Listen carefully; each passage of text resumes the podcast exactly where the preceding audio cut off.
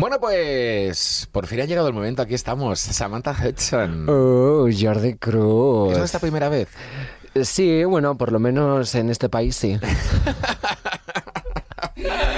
Bueno, mucha gente se estará preguntando qué hacen estas dos locas aquí delante de un micrófono en un podcast. ¿eh? Pues, pues tú, tú tienes la, la historia, la verdad. La Sí, exclusiva. Yo siempre suelo tener la exclusiva y la verdad, ¿no? Por el hecho de que soy un híbrido entre travesti y periodista del corazón, ¿no? Y ya sabes que las periodistas del corazón siempre tenemos la exclusiva. De todo. Entonces voy a, voy a tirar de archivo, ¿no? De Meroteca Eso. Nacional y voy a contar cómo nos conocimos, porque fue una historia cuanto menos preciosa, ¿no? Yo Eh, creo- ¿Le puedo poner música a la historia? Sí, claro. Venga, por favor, que suene la música.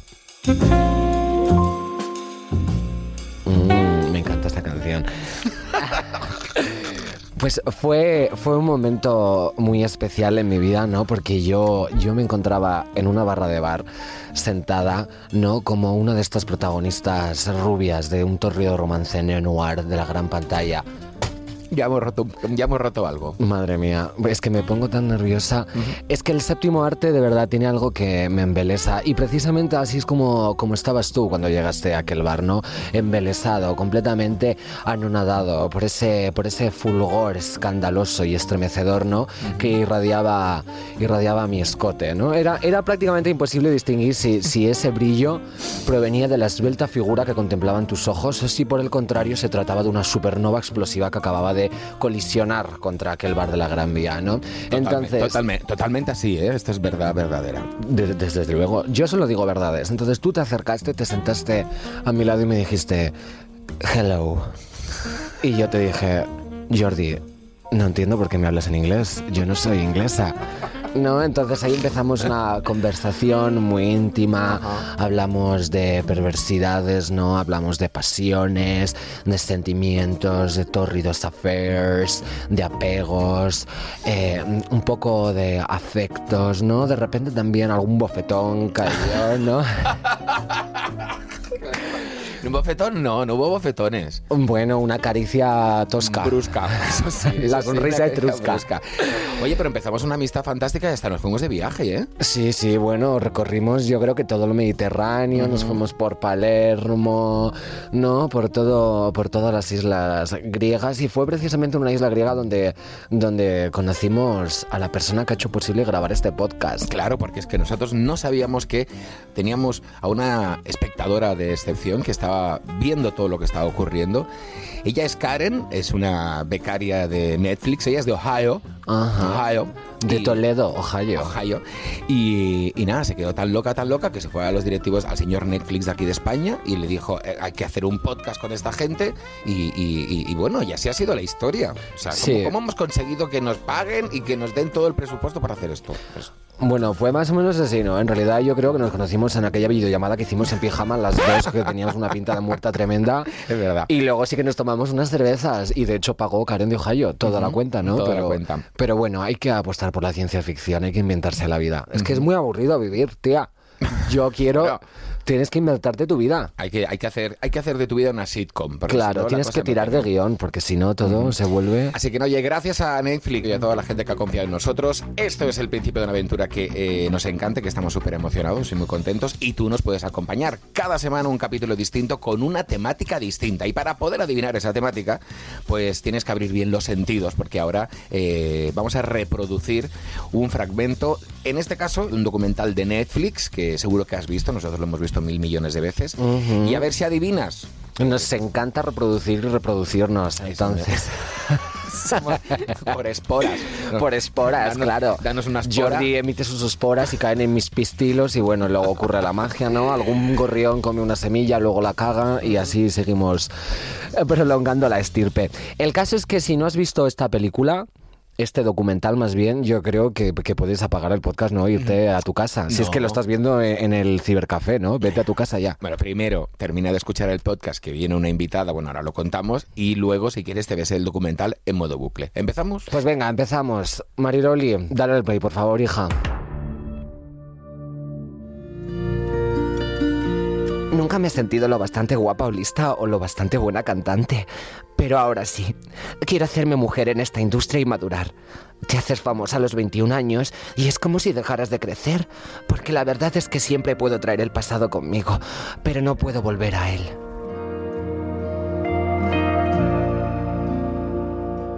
Bueno, tú sabes ya de qué estamos hablando, ¿no? Eh, perfectamente. Evidentemente porque lo pone en el guion. es un poquito. Hombre, si no tuviese el, gui- el guion, te aseguro que no le diría bien el título. Es Fight Foot 2, que es el documental de Lady Gaga. ya, yo no entiendo qué significa ese título, o sea, podría haberlo llamado... Cinco pies. eh, Dos, dos pies por encima, dos, do- cinco, dos, cinco. Somos de letras nosotras, los números se nos Cinco atragantan. pies, Dos. dos. Muy bien, pues nada. Muy bien, Lady Gaga. Seguramente sea un anagrama de algo, ¿no? De hola Jordi, hola Samantha, algo así, ¿no? Me parece que está describiendo, yo que sé, al Yeti o algo por el estilo.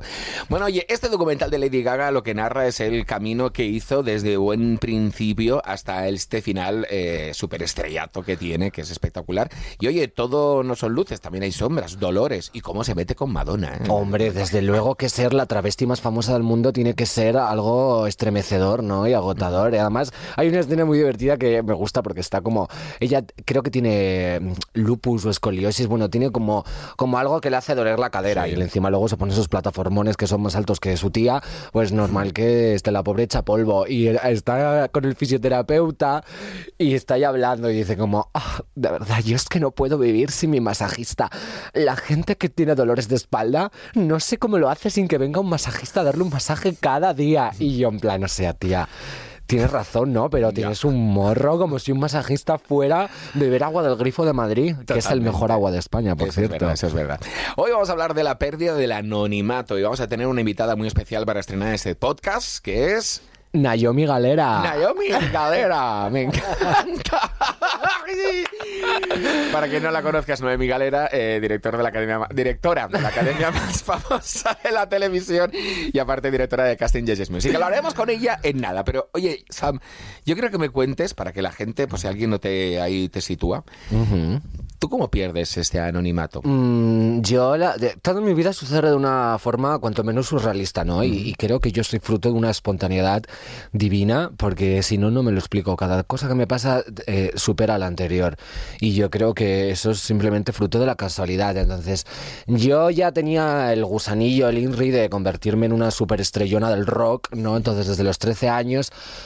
También eh, sí que es verdad que fue una consecuencia de que mi hermano me empezara a poner putilátex con 11 años, entonces ya de repente desarrollé como una predilección por estos grupos de, de, de pop, de electroclass que cantan sin cantar, que solo gritan, ¿no? Que se desgarran las medias de rejilla en el escenario y enseñan el potorro. Entonces yo me quería convertir en eso irremediablemente. Y justo dio la casualidad de que eh, cuando yo cursaba el bachiller de artes escénicas, primero de bachiller, teniendo yo 16 años, 15 más o menos, me surgió la posibilidad de hacer un videoclip, ¿no? Porque para la asignatura de cultura visual eh, pusieron un trabajo que consistía en realizar un videoclip, pues con unos criterios básicos de, pues tienes que hacer un plano americano, luego un plano no sé qué, eh, tienes que hacerlo con un compañero que lo monte, bueno, etcétera, un rollazo. Mm, yo siempre he sido muy original. Por si no lo sí. habíais notado, entonces dije, yo que voy a hacer una canción de Chiran, porque claro, todos hacían como que, que sí un baile, una canción de Chiran. Eh, yo voy a hacer, eh, yo- o sea, mil cosas que yo decía, este rollo pasteloso no pega nada, tiene que haber un poco de punk y de macarrismo. Entonces me fui a la Catedral de Palma Toma. y escribí una canción protesta, que así es como lo llama la prensa, no es que yo crea que es eso, ¿no? Eh, una canción protesta que básicamente denunciaba los abusos de la Iglesia Católica contra el colectivo LGBT, más en concreto contra el colectivo gay, contra el hecho de ser un maricón. Soy maricón y me encanta la iglesia, pero no me dejan entrar porque monto gresca. De tú hacer tus cosas de maricón y pues que luego la iglesia diga, Oh, "Oh, este maricón me encanta. claro, como ir al mercado, ¿no? Teñirte de rubio, ser peluquero. Entonces yo decía, pues sí que es verdad que la letra era un poco procaz, no hereje, pero bueno. Era rebelde. Claro que era rebelde, pero es que tiene que haber una rebelde en el instituto, ¿no? Y es que no había emos de 16 años. En mi antiguo instituto sí que había emos y rockeras y gente que iba como con muñequeras y el flequillo así a lo Angie Fernández. Pero yo llegué a un instituto nuevo solo de perro flautas, dije, alguien tiene que marcar aquí el compás. Entonces hice una canción así muy macarra, muy rebelde, muy hereje y bueno, se armó la de Dios como siempre digo, nunca mejor dicho, porque el profesor de religión envió ese vídeo al obispo de Palma, que era su amigo, Por, después wa- de- por WhatsApp. Sí, o a lo mejor por Burofax, Oh, por paseen.com. Oh, por paloma mensajera. Claro, hizo unas señales de humo y puso maricón. El, el caso es que el medio no lo recuerdo, ¿no? Pero el mensaje llegó después de haberse quejado la junta de profesores.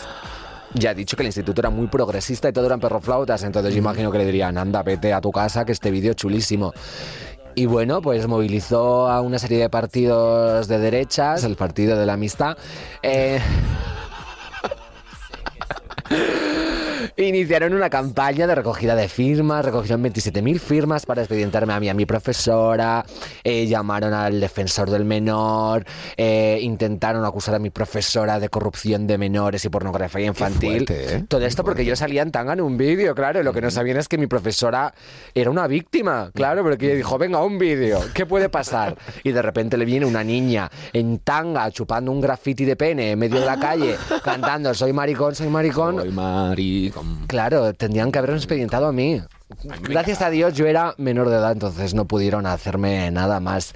Y eso se quedó pues en un escándalo público que marcó el inicio de esta estrepitosa carrera que estoy teniendo de estrellona, ¿no? Y vedette nocturna. Yo me acuerdo perfectamente, porque yo vivía en Mallorca en esa época y nos quedamos un poquito escandalizados, pero yo quise ir un poquito más allá, ver más allá del escándalo y ahí vi... ¿Quién me iba a decir a mí que años después estaríamos tú y yo sentados con Netflix haciendo un podcast? Ya, bueno, yo te digo lo mismo porque yo me veía Art Attack todas las mañanas, bueno, como media España, ¿no? En realidad no, yo aquí de especial de bueno estaba viendo un programa de culto. Entonces ahora te devuelvo la pregunta, ¿cómo empezaste tú, Jordi? ¿Cómo perdiste el anonimato? Bueno, mira, yo, yo eh, ¿cómo te cuento yo esto? Yo vine a Madrid a ver a una amiga que hacía una fiesta de vampiros, la cosa es así, Patricia, te mando un besito desde aquí, y, y yo me quedé un poquito como prendado de Madrid, y me gustó mucho Madrid, y de gente que conocí, una persona me dijo, oye, he hecho un casting para Club Disney, y dije yo, ay, ¿qué, y qué tal? ¿Cómo ido? Y dice, no, no, no, tienes que hacer una cinta de vídeo, la man de una cinta de vídeo, imagínate la época, estamos hablando del 95, ¿eh? o 96, la mandas y, y- y bueno, ahí, ahí escogen. Y yo que estaba en una televisión local en Barcelona, eh, pues me monté una cinta de vídeo, hay un programa muy divertido presentando Club Disney, "Ah, what's going on, kind of, kind of, kind of", y la mandé. Y una mañana, a los dos o tres días, me llamaron, oye, mira, somos de Disney, nos gustaría hacerte una prueba. Yo estaba en Barcelona, ¿eh? Y yo, bueno, pues ¿y cuándo? Hoy. ¿Cómo que hoy? Sí, sí, porque hoy estamos haciendo... el- Y, luego me enteré que esa cinta, la mía, llegó justo ese día. O sea, llega de llegar un día después y a lo mejor tú y yo no estamos aquí sentaditos. Y, y me dijeron, ¿puedes venir a Madrid? Y claro, yo estaba en Barcelona, mis padres estaban trabajando, eh, en ese momento había el puente aéreo, y a mis padres me dijeron que sí, y cogí un... bajé, le pedí el dinero a la panadera, porque era la única mujer que tenía bastante dinero en la caja como para poderme coger un puente aéreo, que era muy caro. Me vine a Madrid, hice la prueba y, y me cogieron. Y a partir de ahí pues empecé empecé con la televisión, primero con Club Disney, que no está nada mal. ¿Tú veías Club Disney también? Ahí, ahí no llegaste, ¿no? No, yo sé que es Club Disney. Lo reconozco, Sí. lo localizo. La verdad es que lo tengo controlado, ¿no? Porque ya empieza a ser vintage. Entonces, yo todo lo que sea. vieja la cabrona, ¿eh? Aquí ahora directamente. No, yo empiezo a ser vintage también, ¿eh? Ah, también, también. Claro, o sea, el, el ritmo pasa aceleradísimo. Yo la verdad es que estoy súper en contra de quien haya inventado el tiempo y los calendarios, porque que pare un poco, ¿no? Mira, pero yo me quedo con una frase y con eso termino mi historia. Cuando estábamos abriendo la primera caja de vestuario, que estás como muy emocionado, no, ay, mañana vamos a grabar, tal, no sé, no sé cuántos, la chica de producción dijo, ahora nada va a ser mm, normal. Pero dentro de 10 o 20 años sí que nada va a ser normal. Y efectivamente, porque los niños y niñas que crecieron viendo Club Disney y War Attack ahora tienen ya una edad y es cuando viene quizá el reconocimiento o el cariño, que yo estoy, vamos, o sea, me, encanta el, cariño de toda esa gente y ahí, ahí, ahí sí que pierdes directamente mm, por todos lados eh, el anonimato y te transformas, yo qué sé, en un elemento más de la infancia de toda España. Claro, porque sí, imagino que cuando eran niños pues no pensaban, ala, Jordi, Cruz, me encanta. Voy a. Claro, no, voy te a lo- hablar- no- no te los encontrabas de marcha, ¿sabes? Y ahora te los encuentras con el cubata, ¡hombre! Pero las manos eran tuyas. Dices, venga, chupito, chupito para todos. ¿Sigues ahí?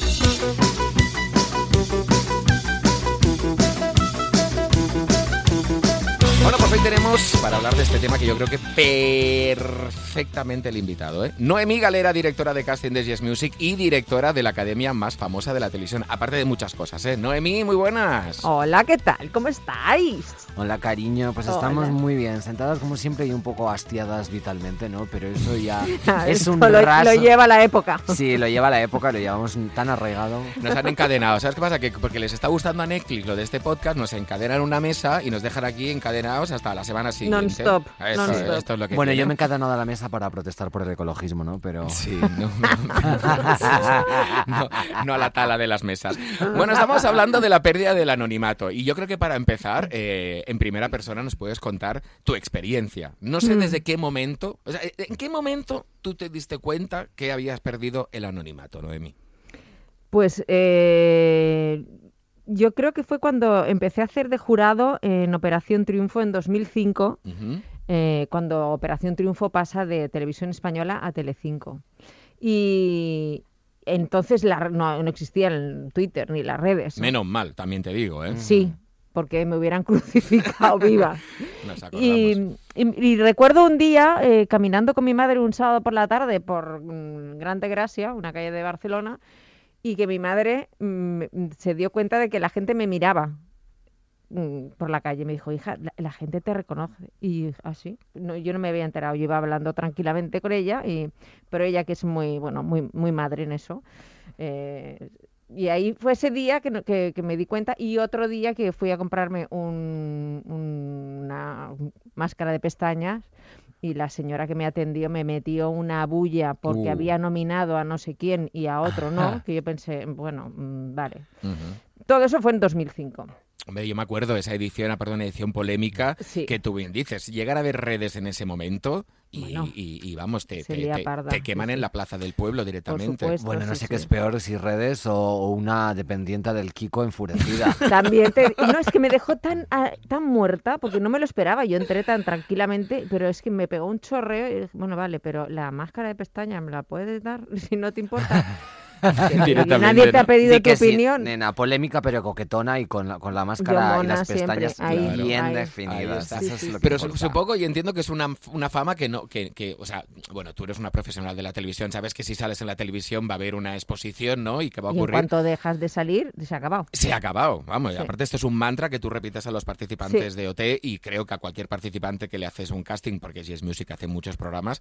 Y, pero pero eso, eso es fácil de creer. O te dicen eso de, ah, sí, sí, sí, claro, claro, sí, no, claro. ¿Cómo lo voy a dejar de.?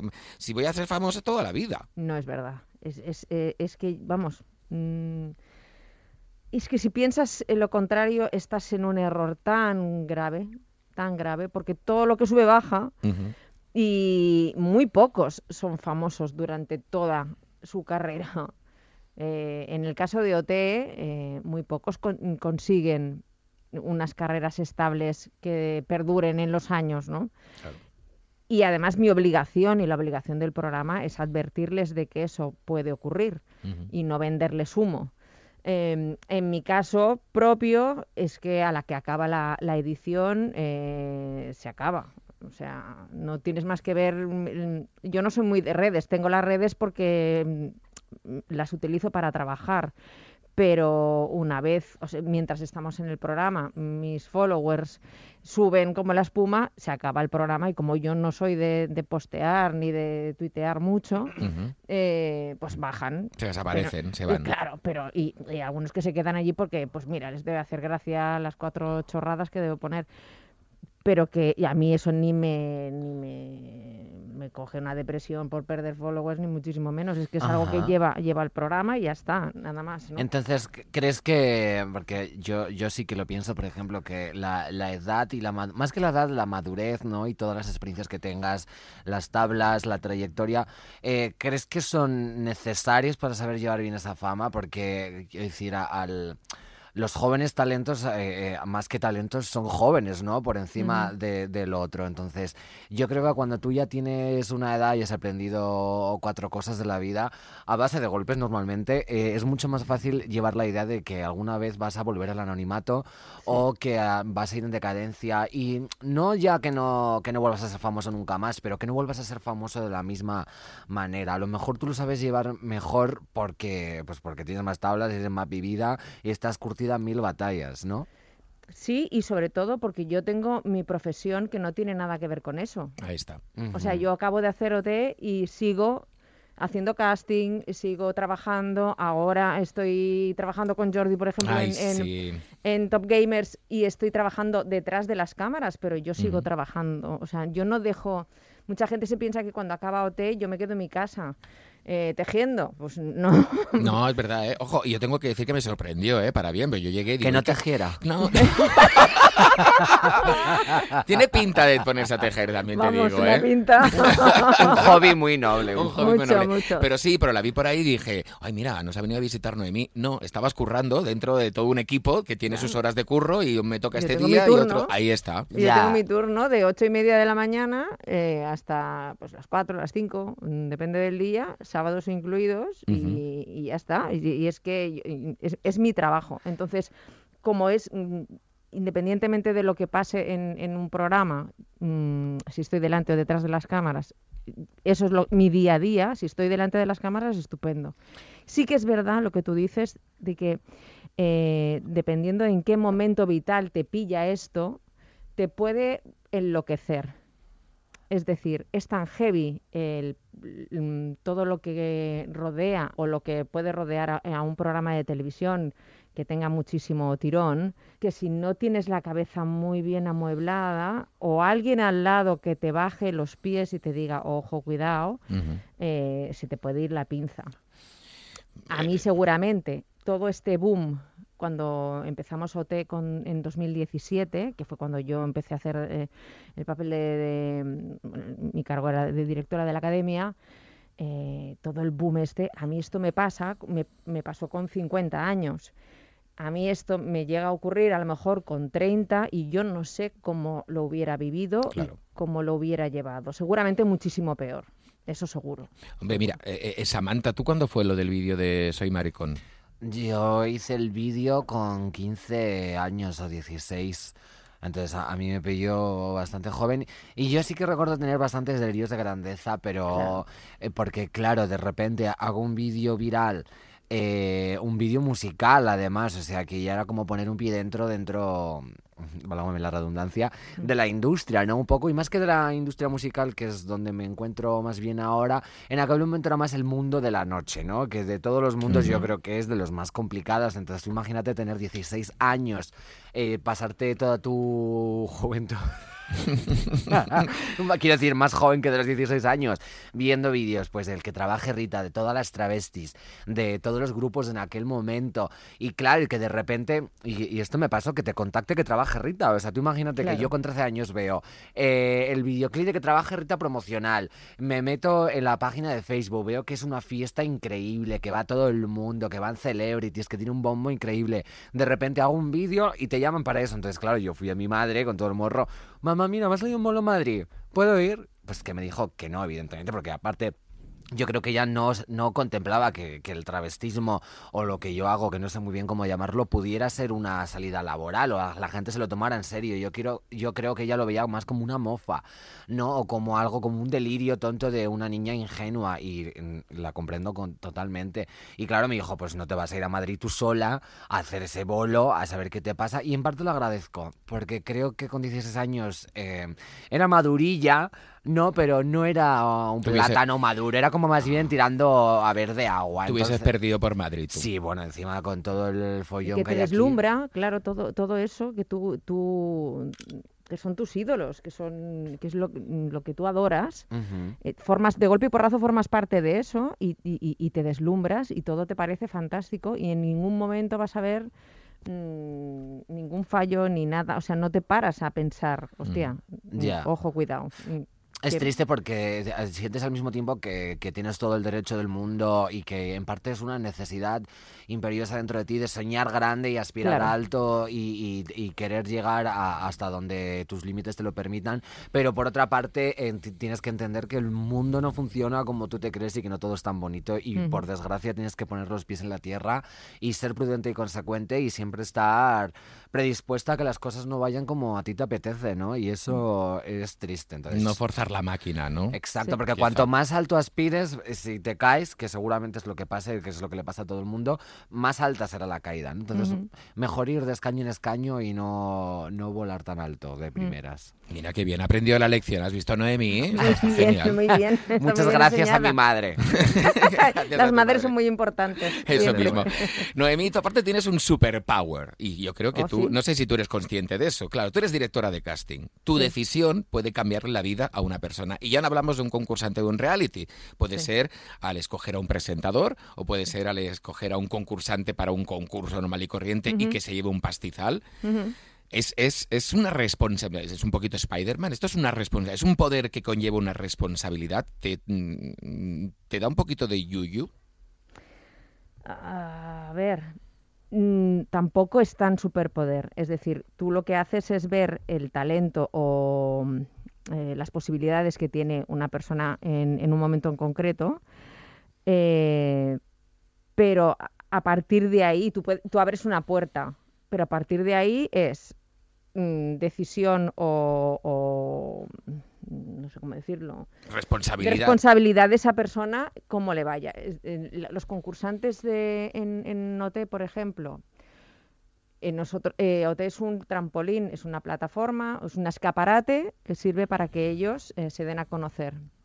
Y luego, a partir de ahí, hay un montón de factores. Uno, que enganchen con el público, que yo puedo pensar que va a enganchar, pero que luego lo que yo piense a lo mejor no tiene nada que ver con los gustos del público. Eso también ocurre, que enganche a la industria y que esa persona sea lo suficientemente lista como para aprovechar esa oportunidad.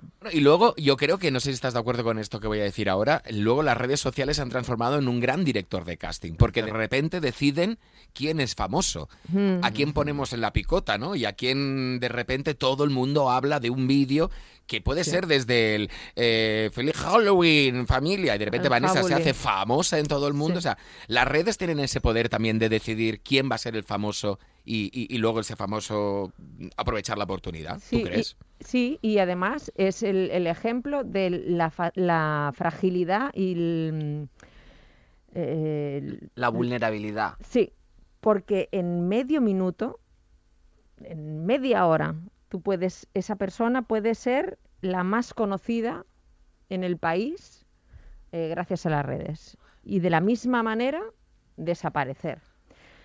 Eh, en, en mi caso, por ejemplo, es, os pongo un ejemplo para que, ent- que entendáis el- la, la- la potencia que tienen es- el- las redes sociales. ¿no?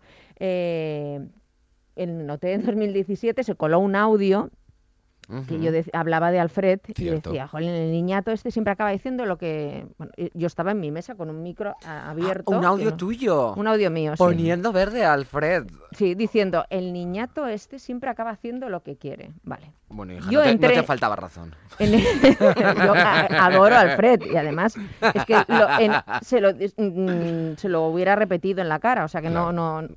Pero claro, de golpe y porrazo empiezo a recibir en, en Twitter, eres, bueno, me, me ponían de vuelta y media.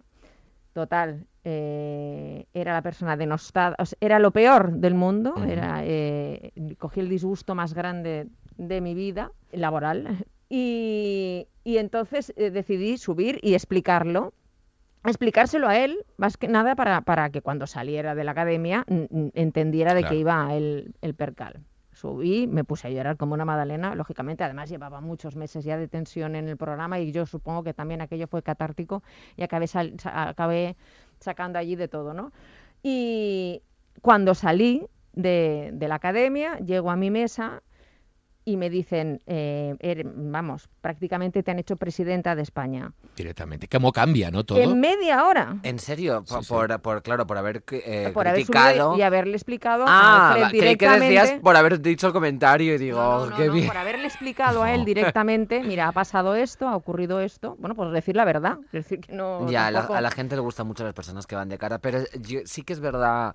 Bueno, me ha hecho gracia que hayas dicho como que, que las redes sociales son los nuevos directores de casting, porque eso Sí. quiere decir Sí. que las redes sociales son las nuevas Noemí Galera. No, por favor, pero espero que no. No, pero sí, pero hacen un juicio y al Sí. momento lo cambian y, y- y- Totalmente. y- y- y parece ser que estás como obligado a dar una explicación. Sí. Porque Sí. si te quedas en silencio parece que el que calla otorga, ¿no? Y, Sí, y sí, no, sí. no es así, es como yo no tengo ninguna necesidad de tener que dar una explicación sobre algo que creo que no, pero te ves arrastrado, ¿no? Pero porque ahora con, o sea, quiero decir, ahora es inconcebible eh, ser famoso o estar expuesto en el foco mediático sin compartir tu vida privada o sin por lo menos tener un mínimo de actividad en las redes Sí. sociales, ¿no? Aunque sea compartir, eh, soy Chenoa y me he tomado una Coca-Cola Light, ¿no? Pero da igual, aunque, sea una chorrada lo más frívolo y cínico del mundo y banal, lo tienes que hacer, ¿no? Entonces es otro nivel de exposición, porque antes cuando no, no había Instagram y no había ninguna de estas cosas, pues tú eras Sonia y Selena, te ibas, cantabas con playback tu canción en la televisión y te ibas y luego la gente conocía pues lo que tú querías decir en las entrevistas y eso, pero ahora... Y, y la gente tiene un nivel de investigación tremendo. A lo mejor subes... tenías, no. y tenías los fans Sí. Eh, que te escribían cartas Claro. y, y- y que te esperaban en, las, en los conciertos y que tenías el club de fans, mm, no sé qué, y ellos se, se organizaban. Todo esto ahora eh, los, los artistas tienen eh, contacto con sus fans gracias a, a- las redes sociales, ¿no? Y los conocen por eso. Entonces, eh, claro, depende de, de, de- de quién seas. Yo creo que es- está bien, ¿no? Que es una manera de alimentar esa relación con tus fans, pero mm, hay otras personas que, mm, pues, que no hace falta. Sí, hay pe- y además hay personas que mejor no conocer su vida privada porque de Claro. repente se te cae el mito y dices, Total. qué chula Claro. eras y has abierto la boca ahora ¿Y pa' mismo y mira lo que has conseguido. ¿Hay nostalgia de esa época en la que a lo mejor eras famoso y controlabas ese, ese ser famoso? Porque ahora yo creo que es incontrolable, ¿no? Te pueden hacer una foto, te pueden grabar un vídeo. Antes para hacerte una foto te la tenían que hacer con una cámara, la tenían que Sí. revelar y, y se la podían enseñar a la gente que tenían Ajá. alrededor. No, no o te, podían haz- te haces una sitio. foto con tu amiga Marisol y se meten en el perfil de Marisol y ven que no recicla y que no separa el plástico del orgánico y ya dicen, esta chica está en contra del ecologismo, por favor, ¿cómo puede? O ¿Cómo sea, puede tener una amiga como Marisol Sí. que hace eso? Sí, sí, sí, no, sí, no, es un saludo a Marisol desde aquí. y recicla un poco, Marisol, por favor. Ecoembes. Ponte, ponte un poquito a la labor. Pero tú has notado, tú que has estado con muchas personas que son Mm. muy, muy, muy famosas, desde presentadores a participantes, en fin, a mucha gente. ¿Crees que hay un poquito de nostalgia de, ese, de, esa, época, de esa época en la que la- eras famoso, pero al mismo tiempo podías ser anónimo? Yo creo que por una parte sí, y- pero por otra eh, hay una necesidad de estar expuesto todo el rato. O sea, es- crea, eh, crea mono. O sea, hay gente que es todo el rato haciéndose fotos y vamos a hacernos ahora un selfie y Ay, lo voy que a colgar y porque estamos juntos y dices, vale, bien, y dejar el móvil un rato y charlamos. Ahí está. Ya, ¿sabes qué ¿Y pasa? qué que tal? ahora eh, eh, la sociedad ha tomado un ritmo que es de vértigo y todo va tan deprisa y la gente ya ha perdido la continuidad en el tiempo, ¿no? Entre otras cosas porque no tiene tiempo que perder. Entonces, Mm. dedicarle más de dos minutos a algo ya es algo inconcebible. Mm. Entonces, se ha generado una dinámica de contenidos que son súper fugaces. Mm. Y también un poco los formatos que surgen nuevos acompañan, ¿no? Como el de las stories que desaparecen en 24 horas, los TikToks o Vine que había antes, que eran vídeos muy cortos. Entonces, en muy poco tiempo y en una durabilidad súper corta, porque o eres conocido y hago una canción, digo algo en las redes y soy famosa dos días o es, causo revuelo dos días y luego vuelvo a perder, la gente está como loca por mantenerse en la cresta de la Sí. ola y generar todo el rato contenido y nunca perder esa, eh, esa fama. Ojo, pero yo, yo voy a incluir algo a ver qué os parece. Eh, esto antiguamente, ¿no? Hace, bueno, antiguamente, mejor hace 10 años, En ¿no? el 1800. En el 1800, por ejemplo. eh, Sicilia. Sicilia, 1800. en 1800. eh, había una diferencia entre los famosos que eran famosos por, su profesión y no vendían su vida privada a las revistas, y entonces, Sí. entre comillas, se les respetaba, y luego los famosos, que podían ser famosos por su profesión, pero utilizaban su vida privada para las revistas. Es decir, las celebrities, que es el uno de mis conceptos favoritos. Vale, pues yo esto me lo llevo ahora a la actualidad. Yo creo que hay famosos que no utilizan las redes sociales porque no quieren compartir su vida y se Ujú. mantienen ahí muy férreos en que no. Y luego otros que, claro, a la mínima que empiezas a compartir tu vida privada con stories, con vídeos, ya no te puedes desenganchar. Y entonces formas parte de ese segundo grupo. No sé cómo lo veis vosotros. A mí, por ejemplo, me cuesta horrores hacer un story. Porque no soy capaz de estar creando contenido las 24 horas del día. Es que no, no le veo interés. No, no creo que Claro. a nadie le interesa. Es que, Es que pienso, es es no, no me sale. Y admiro a las generaciones que sí que sois capaces de, De hacer hacerlo. contenido. Nena, pero porque nos gusta más una chorrada que un tonto un lápiz. O sea, quiero decirte, eh, a mí me encanta. Pues, eh, ¿Qué he hecho hoy en la compra? Mira, me he comprado chirimoyas, un plátano, me he comprado un manojo de higos. Y yo ver eso, pues es algo que me hace feliz, ¿no? A lo mejor luego, pues hay gente que le interesa más un documental de la 2 Claro. y saber, pues, cómo se formó Pangea y cómo se crearon los continentes.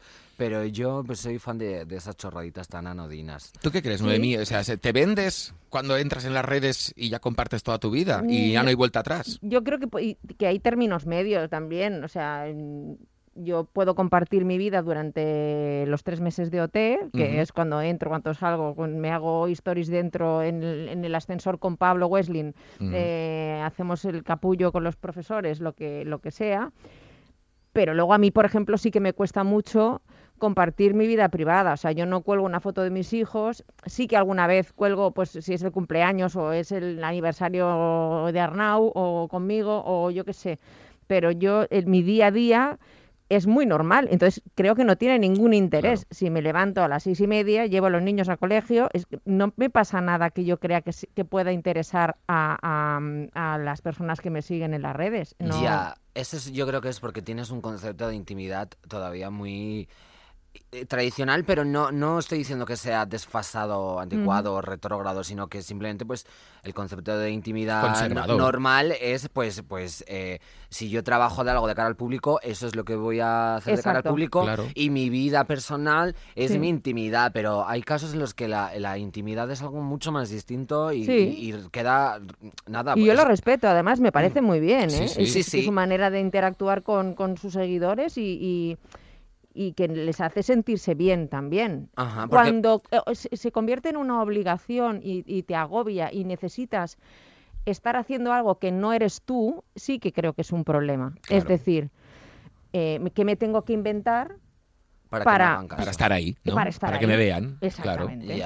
Ser famoso hoy en día yo creo que es un doble rasero y es un sentimiento Sí. encontrado porque por una parte me angustia que, que se tenga que saber todo de todo el mundo y la vida privada, pero en otros casos sí que considero que a una celebrity o a un famoso o, o a alguien que desempeñe una vocación que sea de cara al público, sí que es muy interesante a veces conocer su vida privada, conocer los cotillos, un poco el gossip y las cosas que le pasan en su día a día, porque a veces eso te explica otras cómo cosas. es su obra y Pues- por qué Sí. hace la canción que hace o por qué él pinta las cosas que pinta o por qué se comporta de esa manera y Mm. eso también es muy interesante para conocer el proceso creativo de la gente. Pues yo ahí discrepo. Mm, Para mí mm, se pierde la magia. Ahí hay cierta magia que tienes que aguantar. ¿Qué signo yo eres? que- Yo soy Libra.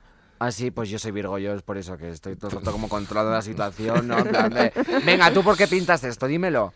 Claro, cuéntamelo, ¿no? y si no, pues yo me lo invento y ya está. Ojo, y luego hay gente que utiliza esas redes sociales y a mí me parece bien, aunque me da un poquito de miedo el término de, no, no, es que es mi trabajo. Es que Mm. colgar contenido en las redes sociales es mi trabajo. Eh, o sea, Mm, sí. necesito eh, esa actividad para ser famoso, para que luego me salga un, un- un fitting o para que me salga un anuncio o para que una marca se ponga en contacto conmigo porque he creado tanto engagement con la gente. Es Y- un poquito enfermo. Y es como lo peor del mundo, es como trabajar en una cafetería y que saber cuándo es tu fecha de despido, ¿no? Bueno, que suele pasar porque con la precariedad laboral que hay hoy en día, tener un, tra- un- un trabajo que dure más de dos meses es una misión imposible, ¿no? Pero quiero decir, si te dedicas a una red social que se ha visto a lo largo de todos estos años que acaban desapareciendo y se sustituyen por otras, Mm. si yo soy Instagramer, única y exclusivamente Instagramer, es, o sea, yo estaría estirándome de los pelos porque estaría pensando, ¿cuándo se va a acabar esto y cuando se acabe qué haré? Claro. Totalmente, totalmente. Bueno, y hemos hecho el recorrido, ¿no? Eres famoso, muy famoso. Y luego llega la caída a los infiernos. Y yo creo que, Noemí, tú habrás vivido personalmente muchas experiencias, no tuya personal, sino de, de gente que, que está en lo más alto y Mm. que de repente con los años no es que esté, ojo, también aclarar esto, ¿eh? que, o sea, hay gente que desea dejar de ser famosa. Sí, y Sí. hay gente que deja de ser famosa pero sigue trabajando de lo que le gusta. Ahí está. Claro, o sea, pero sí, sin sobre todo... una exposición tan heavy. Sí, porque a lo mejor es cantante y luego de repente dices, pues venga, pues voy a trabajar produciendo musicalmente para O otro. escribir, en fin, mil cosas. Pero ¿no? hablamos del concepto de juguete roto, que además a mí es uno de los términos que más me horrorizan porque me Sí. parece algo tan, tan frío y tan cruel, porque es descriptivo, ¿no? Y en realidad es, es, es, es lo que sucede, pero, pero es un concepto bastante escalofriante. ¿Tú qué opinas sobre los juguetes rocos? Ro- ro- a ver, si rocos. Rocos y Freddy. bueno, Ese, ese no tiene el juguete roto, ya te lo digo yo. Ah, Le, le no. funciona, le funciona muy bien.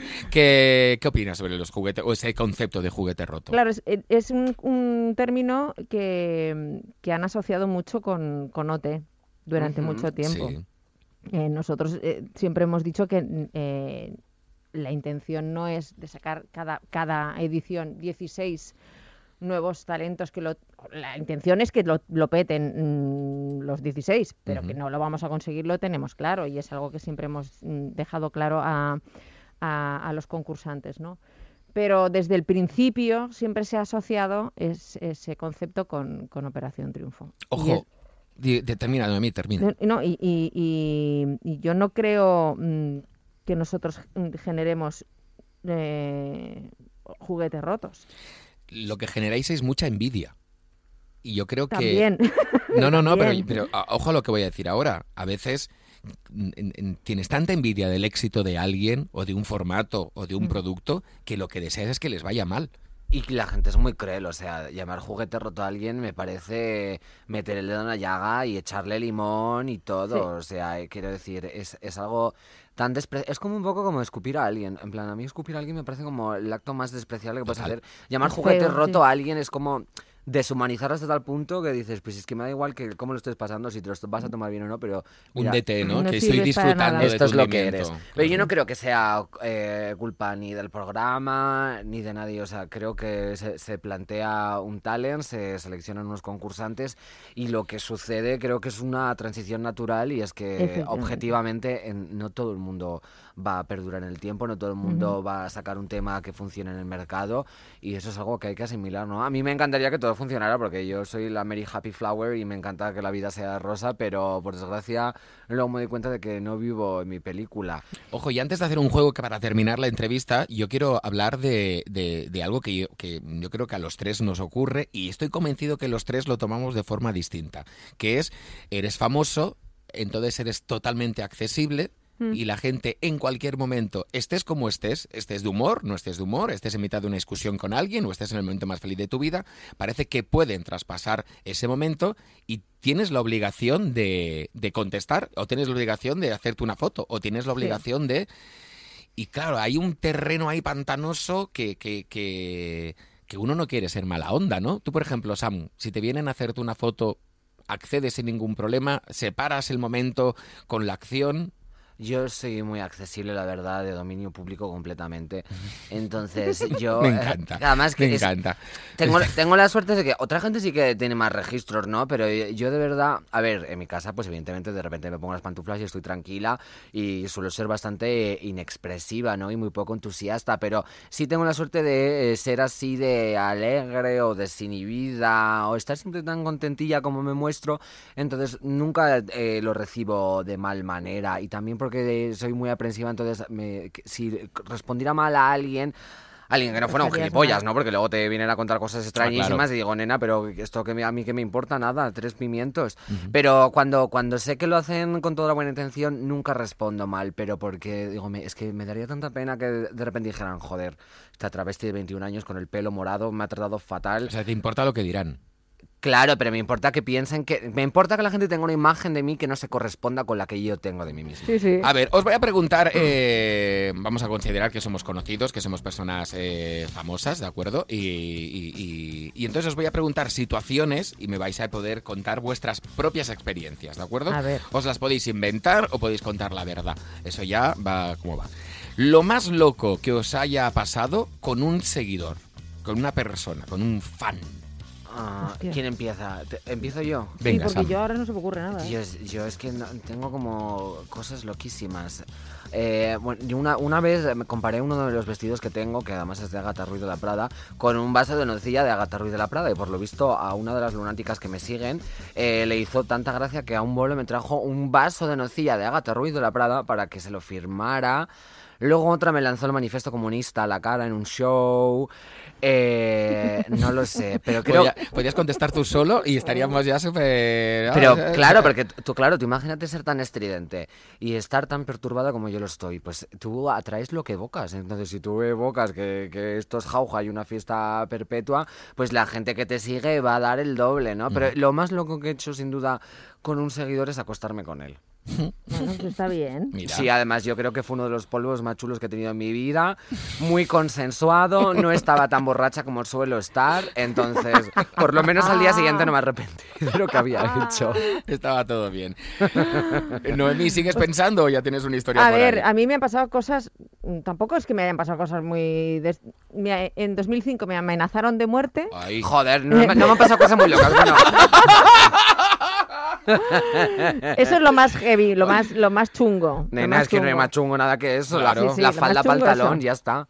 El- También. Y luego, ah, este año eh, recibí varias cartas en la academia eh, de un señor de unos 150 años, tenía con foto, 150 años, de verdad. más o menos, eh, aproximadamente, y que me decía que, que por favor que le esperara, que su madre estaba enferma, como me venía a decir que le quedaban dos telediarios, y que venía por mí. Como que decir, espérame que voy. Yo creo que- Un, que- seguidor, un fan. Ay, un- Dios. Creo que en la oficina postal confundieron tu dirección con la mía.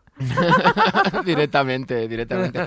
Joder, mis cosas estas así como tan chungas no me han pasado, de verdad, ¿eh? O sea, pues, o sea, o al menos no me he dado cuenta, porque yo soy de los que van, no, de los que van con la calle, por la calle y le saludan y yo pregunto, ¿de qué nos conocemos? ¿Del colegio Es- es- o del a mí barrio? Me pasado muchas veces también. No pienso que me están señalando por ser Ya. conocido, por ser ¿Sabes qué famoso, hago ¿no? yo? Como tengo miopía y no veo tres en un burro, cuando alguien me saluda, nunca pienso que sea un fan. Entonces, a lo mejor me saludan a 50 metros y en vez de decir, hola, gracias por seguirme, digo, nena, ¿qué tal? Pero porque creo que, creo que es un conocido, pero realmente no seguro lo es, no son seguidores todos, lo que pasa es que no veo nada. Yo, mira, en cosas bonitas, yo, hice, yo fui a hacer un show de manualidades a Chile, ¿de acuerdo? Y, eh, y de repente cuando terminamos el turno de la mañana, me dicen, oye, hay un chaval que te quiere conocer, que viene con su madre. No es exagero, ¿eh? Viajó durante cuatro días en autobús por las montañas de Chile, que son sé, para venir hasta Santiago de Chile y verme en el espectáculo. Y a mí, se me- o sea, me- me- o sea, es que no sabía qué hacer. O sea, no sabía qué hacer de qué te puedo dar, qué te puedo ofrecer. Y te, puedes quedar en el hotel, ¿qué necesitas? O sea, quieres todo lo que necesito porque que una persona haga cuatro días, estamos hablando de una madre con un chaval de 10 años, ¿eh? Cuatro días de viaje para verte, Sí, sí. a mí me, me, me, me, me, me descolocó totalmente. Qué bonito, sí. Mm, Yo me creo descolocó que mucho. nadie ha hecho nunca tanto por mí. Por mí tampoco, ¿eh? ¿Has visto? Bueno, y la última pregunta, venga, va, que se nos va el tiempo. La mayor ventaja que has recibido por ser eh, famoso o famosa. Y aquí sirve todo, ¿eh? Yo tengo una buena Hostia. historia. Yo creo que, que irme a un showroom y decir esto y que me lo den, porque, o sea, intentar ir guapa y ser fashionista, claro, entiéndase guapa por ser un completo esperpento que no tiene nada de gusto, ¿no? Como soy yo, que lo más sortera es donde yo me voy. Pero tú imagínate ser pobre y querer ir guapa todos los días sin repetir modelos, es que es imposible. Entonces, claro, de repente dices, "Oh, soy Samantha Hudson, nena, me encanta, toma, un pantalón. Y claro, yo digo, pues es que ojalá me paguéis con esto, a mí me da igual cobrar, yo si queréis vivo debajo de un puente, pero, Ay, Angelito. pero quiero un pantalón de campana cada fin de mes. Me encanta, me encanta. ¿Y tú, Noemí? Ostras, es que mm, no, no sé, no, ahora, como no sea en este, por esta línea, yo hace mu- muchos años que no me compro zapatillas, eh, Ah, eh, bambas, porque hay una marca Que es Múnich, que me las que me las envía. Dos pues veces eso. al año me envía me envía zapatillas. ¿Cómo Entonces, somos de coquetas tú ¿Has y yo? Sí, ¿no? sí que es verdad que, que- que, como a mí me gusta mucho la ropa y los zapatos y todo esto, pues, pues es una alegría que te da y Mira. pues, pues, pues esto que me ahorro. Bien de Esto- frívolas. Bien, bien. A mí me gusta. Es lo Mira, único. Yo una vez perdí un vuelo, ¿no? O sea, pero realmente no lo perdí. Cerraron la puerta de embarque cuando no la tenían que cerrar, tal, no sé, no sé. Entonces yo me fui directamente a la ventanilla, Y estaba yo y había un señor al lado. Y entonces fui a decirle a la señorita, mire, es que eh, tenía que coger este vuelo para Madrid y, y- y- y entre que una cola la han cerrado, la otra no sé qué, entonces lo he perdido. Y me da un papelito. ¿no? Me- me- de repente escribe un papelito y me lo da y dice, vuelva usted aquí dentro de cinco minutos. Y yo, Ay, perfecto. parece una gincana. No, no, sí, dije yo, ¿qué pasa aquí, no? Vuelvo después de los cinco minutos y lo, claro, primero que me dice, hombre, tú eres el Jordi de Art Attack, ¿no? Que a mi hijo le encantan las manualidades. Y yo, sí, sí, dice, disculpa que no te podía decir nada porque el hombre de al lado le había pasado lo mismo y estaba pagando el billete, pero tú no lo vas a pagar. A ver, mm, ¿a qué hora quieres salir? Claro, y yo me quedé con una cara de... ¿Perdón? o sea... eh, O sea, fíjate, fíjate cómo es nuestro target de diferente y nuestro público que a Noemí y a, nosotros, y a mí no- no- nos lucramos y nos aprovechamos de maricones que tienen showrooms y nos regalan ropa porque nos encuentran divinas y tú en cambio vives a costa de, de madres que tienen hijos y ven tu programa. No, por favor. Y le regalan billetes de Claro, avión. Totalmente. Joder, y Hombre. Noemí yo, un pantalón de campana, Noemí, unas bambas y tú, No, un no, no. billete a la hora que quiera. Mira, toma. no, no, ya, es que ¿sabes qué pasa? Pues, lo voy a decir, era el puente aéreo y de repente cogió el teléfono y dijo, Maripili, que va a subir el de Art Attack ahora, que pase, no hay ningún problema. Y yo flipando, aparte iba con una compañera, una amiga mía que trabajaba en, en una compañía y dijo, es que esto es, esto es, esto no se puede hacer. Pues les doy igual, les doy Y igual. cuando entrasteis había una mujer que tenía unas hojas de palmera enormes para abanicar. Te diré, la que, la que estaba pasando el control de seguridad conmigo era Mercedes Mila. Pero eso es otra historia que os contaré otro día. Ah. Porque vamos, hubo un momento de ¿y tú qué haces aquí? Yo, yo puedo, pues tú también. Noemí, ha sido un placer. Gracias por estar con nosotros. Porque... A vosotros por invitarme. Hombre, no, no, no, no, faltaría más. Aunque se- es que se está riendo porque estoy con las tetas afuera. Claro, es que está con ¿Qué los pezones hace, al aire.